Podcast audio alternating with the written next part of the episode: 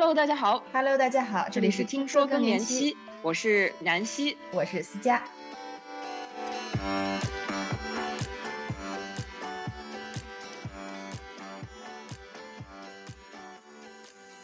本期节目，我们的老朋友飞来聊了聊他长达两年在英国顶尖生育诊所的冻卵经历。他回顾这段经历时，也毫无保留地分享了他的反思，特别是那些他觉得要是早知道该多好的事儿，包括如何更好地照顾自己的身体，在这期间周围人在心灵上或生理上的支持，以及财务方面所需的资源等。南希还聊了最近研究中冻卵的成功率、最佳推荐年龄，干货满满。如果你对这个问题感兴趣，特别是正在思考冻卵这件事儿，他们的分享一定会为大家在做决定时，从理性和感性的层面都提供更多的信息和思路。我们话不多说，快来听听吧。今天我们又请到了我们节目的老朋友飞来和大家一起聊一聊，而且我们要聊的这个话题呢，也是飞经历过的。目前我们生活当中很多女性朋友都在思考的一个话题，那就是冻卵。首先，我个人是很好奇这个过程到底是什么样子的，因为我自己可能很多年前听到这个概念，然后一直到今天也是经历了一开始很好奇、很激动，觉得这个真的可能是对女性的解放，但是后来也会产生自己的很多疑惑。但在这个过程当中，很少有人经历这么一个过程，所以我们特别想请飞来聊一聊他的经历。那飞，你要不要再跟大家简单的介绍一下自己？可能有些听众朋友们还没有听到你之前的节目。嗨，大家好，我是王费，我今年四十五岁，我在英国在医院工作，跟南希一样，也是做医疗管理的。我跟大家在这个 podcast 里面分享过一些我个人的觉更年期的这些经历，然后我自己也经过一段挺痛苦的冻卵的这个经历，所以谢谢思佳给我这个机会跟大家分享。嗯，那我们还挺好奇，飞，你是在什么时候想到去冻卵？当时应该是在英国做这个准备，这也是什么契机让你觉得你想去做冻卵这件事情呢？OK，我的最大一个动力也可能是负面的一些动力，因为我正是快四十岁的时候，没有结过婚，也没有孩子，我自己突然有一些压力，就是哦，我已经到了四十了，作为一个女人，这种 sudden realization，这么多年，可能从三十岁以上，我父母就给我每天有这种要想生孩子这些压力。嗯，但是我当时工作，然后我自己的感情关系的经历，没有让我这有这个机会真正能够计划怎么生孩子或者是怀孕的问题。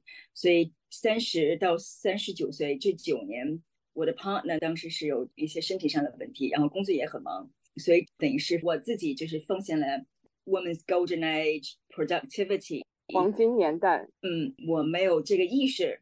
所以等到三十九的时候，快到四十岁生日的几个月，我突然就觉得啊，很可怕。我其实现在要经历到真正中年的女性，但是作为一个女性，自己还没有成家，也没有孩子，就觉得挺失落的，真是有这种失落感。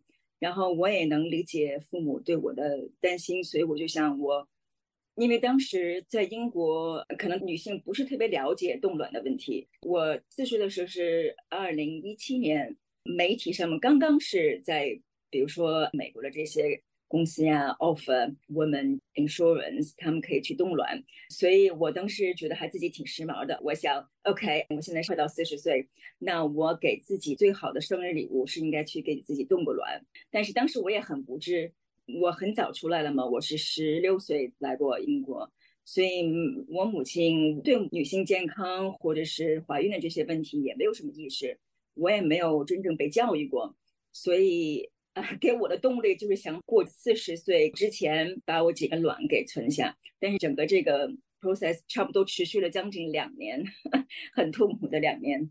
我想跟大家说的呢，就是这个年纪的问题，因为他现在很多女性，尤其是媒体上也在播冻卵的这些问题，然后医学上也有更大的发展。我觉得，如果女性想考虑的话，真应该提前做准备。我现在知道的女性健康的问题，然后对自己身体的了解，如果我十年前知道的话，我可能在计划我的生活上面会有不同的选择。我们最近看南希也读了很多关于冻卵的这些内容，我们想请南希给大家来分享一下，就是冻卵整个过程当中，到底我们要经历什么？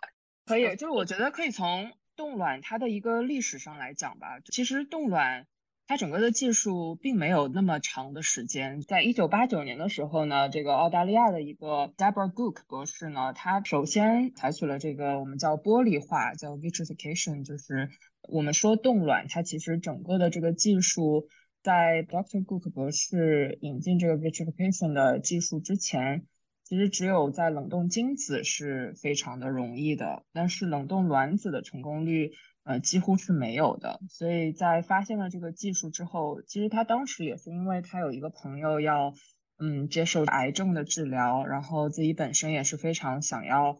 呃，未来有孩子的，所以他当时受了这个启发，就觉得为什么男性的精子可以冻住，然后女性的卵子就不可以冻？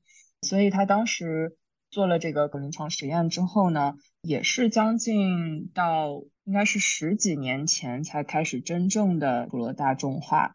我记得当时可能二零一四年、二零一五年的时候，可能有一波冻卵冻卵潮是什么呢？就是 Facebook 和谷歌、脸书啊这些硅谷的大公司。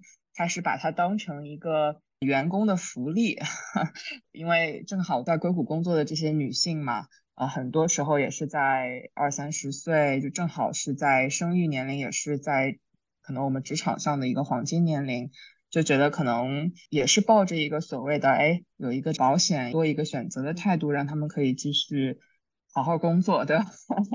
谢谢南希带大家回顾了一下冻卵的小历史。那么非冻卵的时候，其实基本上就是这个大浪潮开始两年后左右。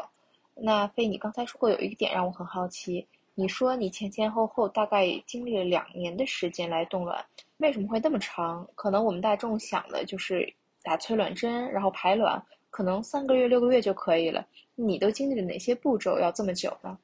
因为当时我没有男友，所以呢，我这是给自己做的这个选择，所以我自己去看了医生。周围没有任何 support，我也没有认识真正做过冻卵的女性。我有朋友做过这种 IVF，但我没有认识冻卵的人。如果我现在跟年轻的女性要交流，是一定要跟朋友说。我觉得这个 family support，朋友之间的这些沟通是很重要的。我当时是三十九岁的时候去看医生，然后医生就跟我说，先做一个检查，我就做了一个查血，英文叫 AMH level。Urinary hormone test 就是查你的这个卵的质量，我一直不会忘记。医生当时跟我说，这个火车现在到站了，马上就快走了，你是上还是不上？哦，后来真是有这种紧迫感。医生说，就算你自己现在是，也很难会怀孕，那你可能就是生的时候卵就比较少。这是我第一次听，我从来没有这个认识，也不知道女孩生了以后。你的这个卵巢里面的这个卵的数量是一定的，然后每年咱们来例假啊什么，你就丢失这些卵。如果我本来卵巢就是里面的卵少的话，那我到了三十九岁，那我可能剩下的卵已经不多了。所以医生跟我说了以后，我就说 OK，I'm gonna do it，我已经做决定要做这个事情。然后当时我们的 focus 呢，就是 get the eggs out，把你的卵都取出来。所以呢，没有意识到过程中间这些。打针的副作用，还有你的这些精神的压力，就是因为我也不是想真正去怀孕嘛，但是打了这些针，对你自己的身体的影响也是很大的，情绪力很大的。然后你就是自己扛着，还要去生活，还要去工作，所以现在回想起来，我当时真是没有照顾好自己。我就觉得 OK，每天打针，打差不多十天到十二天的针，然后每隔两天就要查血，每隔两天就要做 B 超。然后我还工作，所以我中午休息的时候去医院打针，就觉得这个没有什么的。而且取卵是一个全身麻醉的 operation，出了 operation theater 了以后，也是我自己找朋友，让一个朋友来接我回家。所以 这些事情真是忽略到 self care。嗯，所以第一次取卵我就取了三个。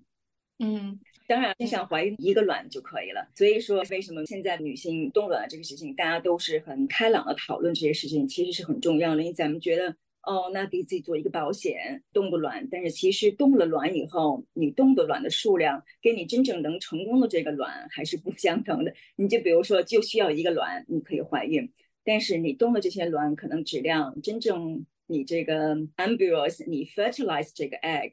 那它能活也是不一样的，所以动了三个了以后，我记得当时在门诊跟别的女性聊天，比我小两岁的一个女性在我旁边坐，她也是第一次刚做完，然后我说你取了多少卵？她说我取了二十个，然后就觉得让我心里真是难受。我说经过这么长时间打了十天针，而且这个来回来去去医院，我才取了三个。后来医生说你这个动三个是没有用的，你应该再做一个疗程。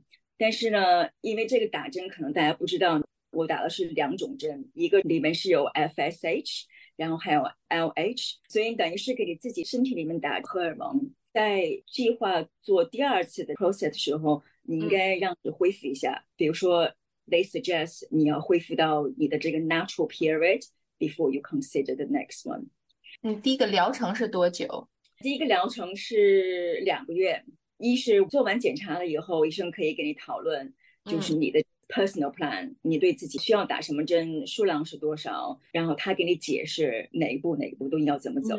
然后你要做 ultrasound，然后在你的这个 cycle 月经之后才开始打针。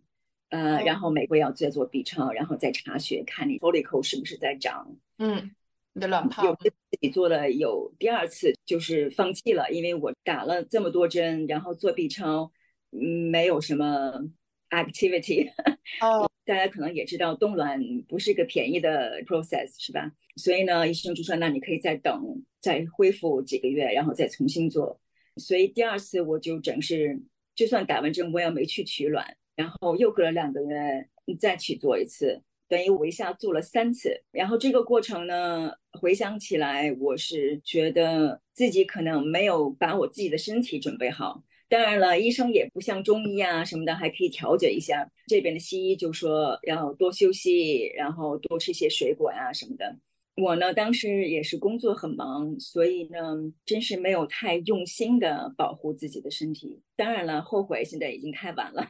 我当时就是想给大家女性想在 consider 冻卵之前，给自己一些时间，真正 give yourself time self care，然后 prepare 你的这个身体，所以你可以 optimize 你这个 result。嗯，对我们刚刚。就一直聊到说它这个成功率嘛，所以可能也聊到说这个成功率它其实是很低的。